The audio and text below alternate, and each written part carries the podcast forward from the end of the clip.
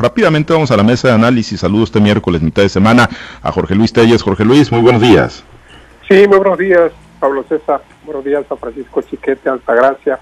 Buenos días a todos. Gracias, Chiquete. Te saludo con gusto también. Muy buenos días. Buenos días, Pablo César. Buenos días, Altagracia, a Jorge Luis y a todos los que hacen el favor de escuchar. Gracias, Altagracia. Te saludo con gusto también. Excelente miércoles. Buenos días.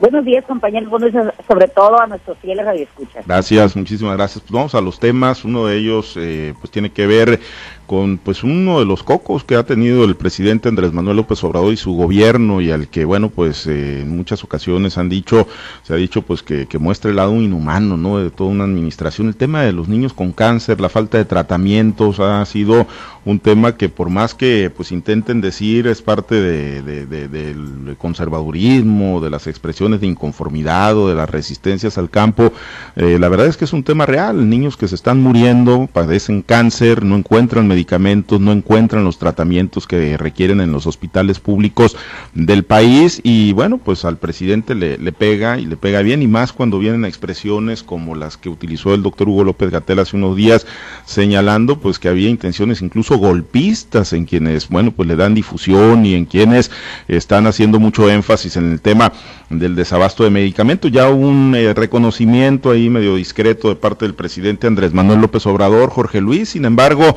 pues pues ahí está y sigue y bueno, pues como muchos casos, ¿no? Como el de los feminicidios, el de la violencia contra las mujeres y, muchos otros tópicos, el presidente trata de minimizarlo y trata de politizarlo y polarizar, pero eh, bueno, pues la falta de medicamentos, el desabasto, particularmente tratamientos para los niños con cáncer, es una realidad, eh, Jorge Luis, que, que, le está costando y que está subiendo de tono por, porque pues obviamente en el desespero los padres de familia están elevando el nivel de exigencia al presidente presidente y a su gobierno, Jorge Luis.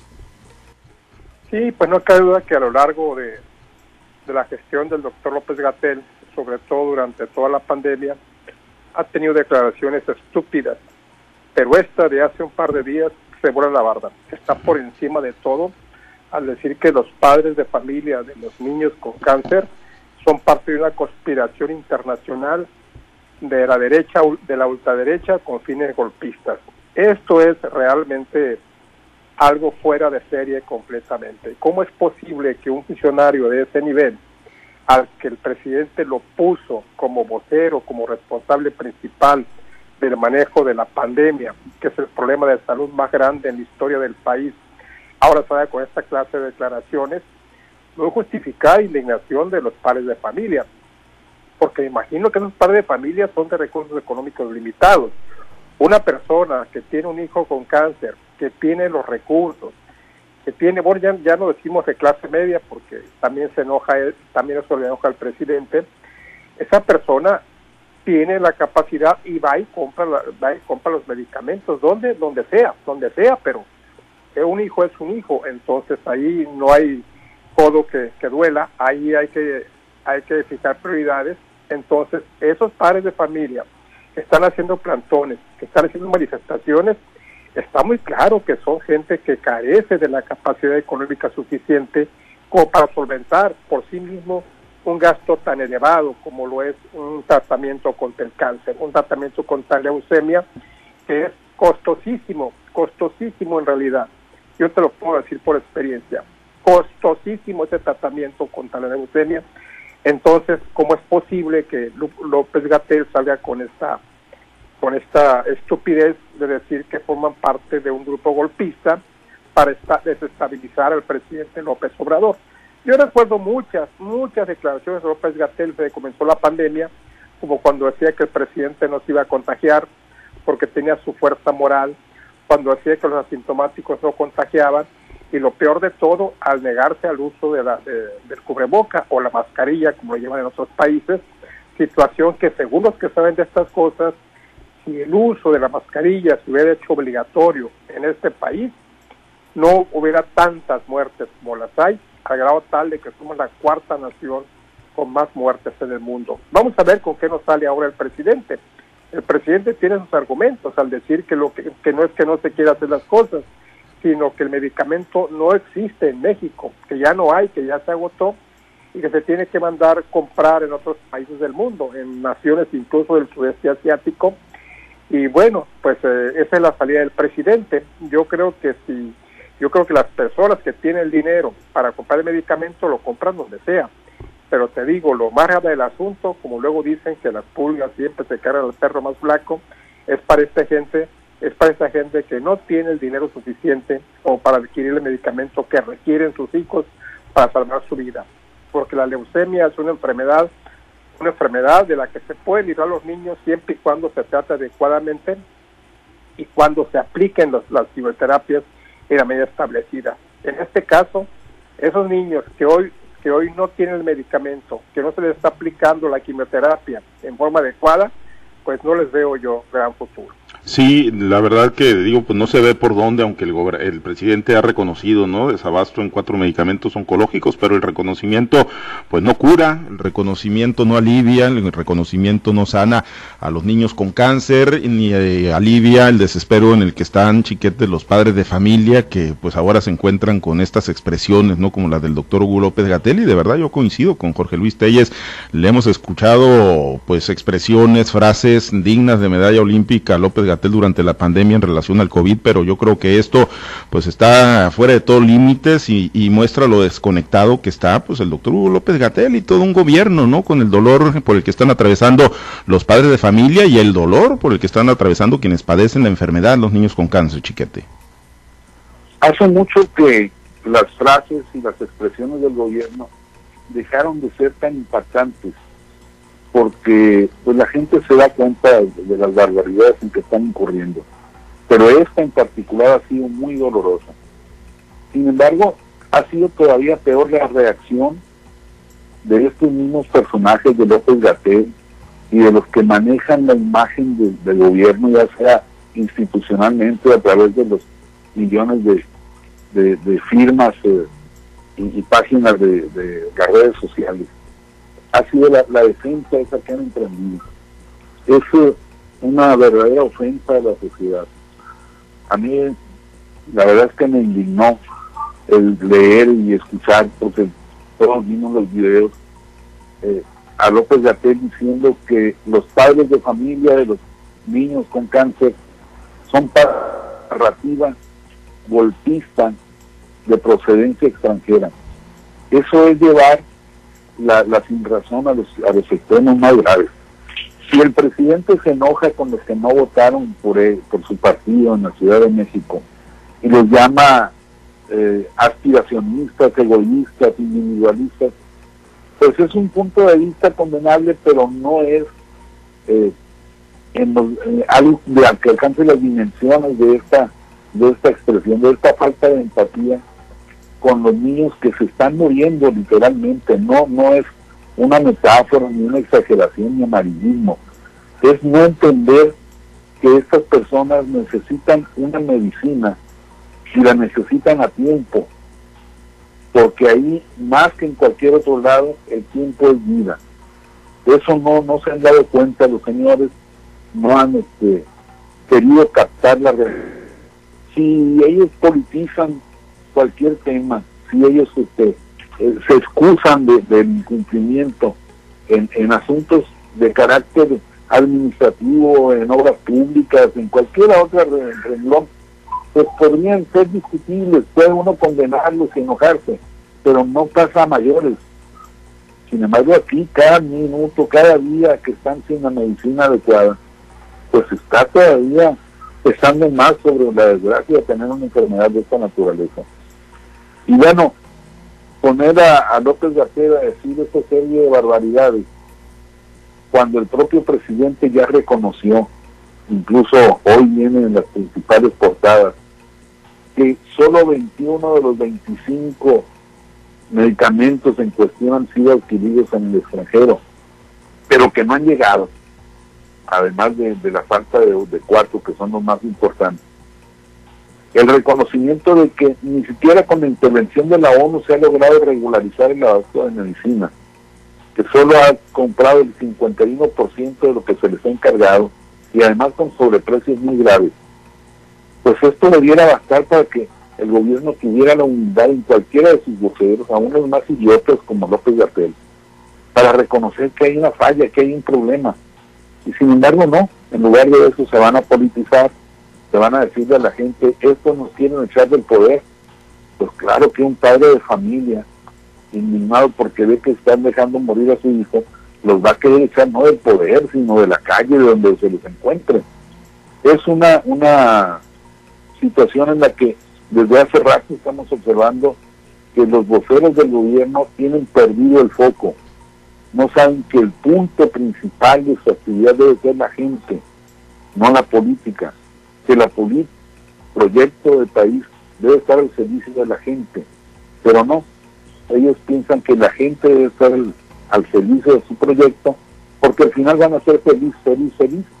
Y pues estamos viendo que no, desgraciadamente hay una insensibilidad absoluta que tarde que temprano va a tener que ser media en, el criterio de la sociedad. Sí, insensibilidad grotesca verdaderamente, ¿no? La que se percibe en algunos funcionarios y particularmente en Hugo López Gatel. Y bueno, pues esa empatía que se supone se tiene con el pueblo, pues uno se pregunta dónde queda Altagracia, porque como lo decía Jorge Luis, bueno, un clase mediero aspiracionista o un fifí eh, con estas categorías que utiliza tanto el presidente López Obrador, pues quizá tenga la posibilidad de ir comprando, ir buscando los medicamentos y los tratamientos, pero la gente del pueblo, la gente de clase baja, los pobres que tanto apapacha el presidente López Obrador, pues son los que se topan con pared y muchos de ellos son los que están en este peregrinar Altagracia y en este Via Crucis para conseguir los tratamientos, encontrándose pues no nada más con la indiferencia, sino con la descalificación del gobierno. Mira, hay una frase que dijo la, la senadora Lili Telles eh, sobre Hugo López Gatel y dijo que haya pasado de la incapacidad a la imbecilidad y creo que se queda corta la, senadora al describir a este eh, personaje, que pasó también de ser quizás el rockstar del, de la política nacional cuando fue nombrado como quizá el, el, el único que podía sacar adelante a México en el tema de la pandemia, mencionado precisamente por Andrés Manuel López Obrador. Parece que ha pasado de una etapa de, de mucho lucimiento a, un, a una etapa de mucho lucimiento, pero en el lado negativo. Definitivamente que no se puede concebir cómo un funcionario, un alto funcionario del gobierno encargado de la salud pública de este país tiene ese tipo de declaraciones. ¿Por qué? Porque es un atentado en contra del dolor de las familias que están pasando ahorita de ver que sus hijos no cuentan con ese medicamento. Más grave aún podría ser el, decir que son 20 pares de familia los que los que están haciendo este movimiento independientemente de, de los motivos que según él los impulsan si fueran solamente 20 pares de familia y fueran 20 niños en este país los que están sufriendo la falta de medicamentos, creo que del mismo bolsillo el presidente, aún cuando se haya reducido el sueldo, pudiera hacer eh, la diferencia, ¿no? Se ha tratado mucho de poner en el pandero político, eh, en el pandero nacional, que la falta de medicamentos obedece a un complot de los mismos políticos adversarios o contrarios a las políticas del presidente las que tienen este tipo de, en, esta situación al sistema de salud mexicano. Lo que me parece más grave, me parece doloroso, es que se, de esa misma manera se, esté tratando de lucrar con ese dolor de las personas para seguir llevando agua a su la, la realidad en México es que no nada más los niños con cáncer están muriendo, que es una situación muy dolorosa. También tenemos adultos mayores, enfermos crónicos, eh, que, que no han podido tener sus medicamentos. Si tú vas ahorita a cualquier institución de salud. Ya lo mencionabas tú precisamente ahorita en, la nota que nos antecedió antes de llegar a la mesa. O cómo el hospital de Guasave el hospital de Liste se encuentran en condiciones verdaderamente aberrantes, donde llueve más adentro que afuera. Y no vamos a hacer uso de las declaraciones, por ejemplo, de un Estrada Ferreiro que dice, bueno, si está lloviendo adentro, pues salte para que no te mojes. Creo que esa es la lógica perversa y tonta que ha tenido este, este gobierno de la cuarta transformación. Nos estamos transformando, pero nos estamos transformando en una en, en, personajes insensibles, en personajes que tratamos de sostener a ese tipo de personas que no conectan cerebro con boca y empiezan a decir pues lo primero que se les llega a ella, ¿no? Eh, hay una situación de verdadero dolor en esos padres de familia. Nosotros como sociedad los acompañamos y nos hacemos solidarios y también hacemos eco de su, de, su demanda. ¿Por qué? Porque tarde que temprano vamos a eh, vamos a llegar nosotros también a ese tipo de condiciones. Imagínate ahorita cómo están todas esas personas que no han podido tener acceso al medicamento, eh, niños de niños con cáncer, como decía, los enfermos, con, los enfermos de, enfermedades crónicas degenerativas, eh, valga la redundancia. Creo que ha sido una situación verdaderamente pues de ineficiencia, ineficacia y de insensibilidad. El presidente también lo dijo, cuando a un tonto le das poder, lo engrandeces. Pero si a ese mismo tonto le, le llega, a, no recuerdo muy bien cómo dijo la, la, la palabra, pero dijo, se vuelve loco. Y creo que ahorita ese es la, el común denominador. El gobierno de la cuarta transformación se está volviendo loco, loco porque no sabe qué hacer con tanto poder y tanta esperanza que el pueblo de México les puso en sus manos. Desgraciadamente, antes de que se den cuenta o antes que nos demos cuenta y antes de que llegamos, lleguemos otra vez a tener la oportunidad de elegir un nuevo presidente, quizás, quizás muchos de los que están ahorita quejándose ya no van a estar porque van a estar pues sí, lamentablemente esa, esa es la situación y pues lo que sí parece increíble, ¿no? Que a estas alturas, pues ahí sobrevive en un plan muy protagónico el doctor Hugo López Gatel, ¿no? Que es quien pues ha tenido una gran sensibilidad y que bueno, en, muchas, eh, muchos aspectos es reflejo de lo que es el, el gobierno en su conjunto. Hay temas importantes, beneficiosos para la sociedad, pero este sí es totalmente indignante, este, este de los niños con cáncer, el trato que se les ha dado y la manera de cómo se intenta descalificar eh, a los padres de familia en pleno dolor. Bueno, eh, para una ronda final rápida, el tema del Partido Revolucionario Institucional, ayer, y como lo titula o como lo trae Milenio en su portada, dice violencia, piedra y bala se disputan Ulises Ruiz y Alito, la dirigencia nacional del PRI. En el caso de Sinaloa, después de las elecciones del 6 de junio, donde el PRI, pues al igual que en todo el país, prácticamente perdió todas las posiciones, pues aquí hay más calma, se dio ahí la reorganización interna en la dirigencia estatal, la salida de Jesús Valdés, su subió por prelación Cintia Valenzuela y bueno, pues aquí todavía mantiene el control político el gobernador Quirino Ordaz Coppel, pero en el ámbito nacional, Jorge Luis, ayer, bueno, pues reducido a eso, a confrontaciones, actos vandálicos, enfrentamientos, dicen que con armas de fuego, ¿cómo, cómo pues ves esta situación? ¿Hacia dónde va el PRI con estas acciones, Jorge Luis, como las que ayer vimos en la sede nacional del Tricolor? Pues el PRI va hacia, hacia donde ya llegó, al desastre total después de estos, hasta qué más, qué más puede pasar en el PRI después de tantos, de tantos descalabros que tuvo en las elecciones, en las últimas elecciones. Aquí en Sinaloa, pues la situación está aparentemente en calma, ¿no? Porque pues todavía hay quien ponga orden, como es el gobernador del estado, Tino Ordaz Cooper, pero en otros estados donde no hay gobernadores priistas y los que están pues ya se van en unos días más, pues no hay quien controle sus, las fuerzas de este partido. A nivel nacional, pues estamos exactamente igual. No hay un liderazgo, hay ausencia total de orden al interior del partido. Y la verdad es que la indignación de la gente, pues es algo muy justificado, ¿no? Aunque una reacción, si tú quieres, tardía. ¿Por qué no reaccionaron así cuando Alito Moreno postuló como candidatos a diputados federales a todo el equipo, a todo su equipo cercano, a, los, a las familias de Moreira, a gente muy cercana a él, que fueron los que le dio prioridad y que van a ser los próximos diputados federales, ¿por qué no se protestó esa vez? Era ese el momento preciso cuando se debería haber alzado la voz. No ahorita, en este momento, ¿qué se ganan con que quiten a Lito Moreno si tienen que acaparar las principales posiciones en la Cámara de Diputados y los que todavía le queden en la Cámara de Senadores?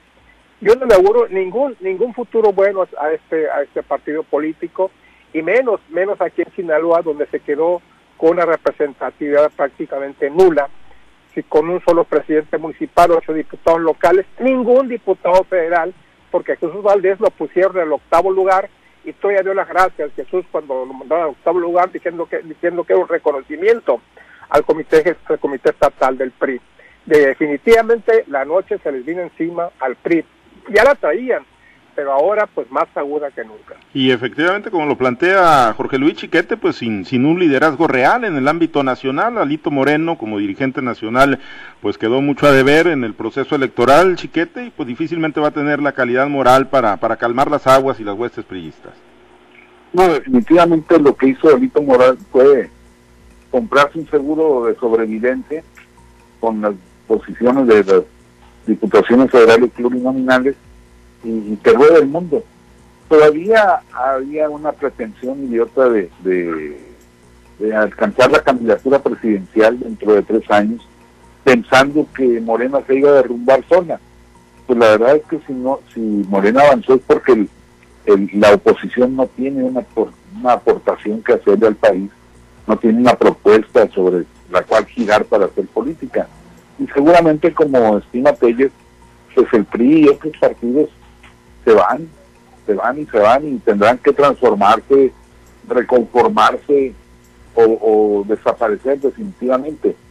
No se ha medido todavía el impacto sobre el sistema de partidos en México, pero esta efectivísima campaña de, desprestigio que le enderezó el actual presidente a la clase política y a los partidos va a tener un impacto todavía mucho mayor y va a dejar escombros por todos lados. No sabemos este, cuál será la reacción de la sociedad, pero que Morena va a seguir a corto plazo todavía gobernando no solo ese sexenio de López Obrador, ya, ya se garantizó presencia para el siguiente sexenio y, y en, los, los partidos tradicionales pues, están en ruinas. Es posible que el PAN también alcance una crisis parecida, quizá, quizá no tan terminal, pero muy parecida a lo que está viviendo el PRI.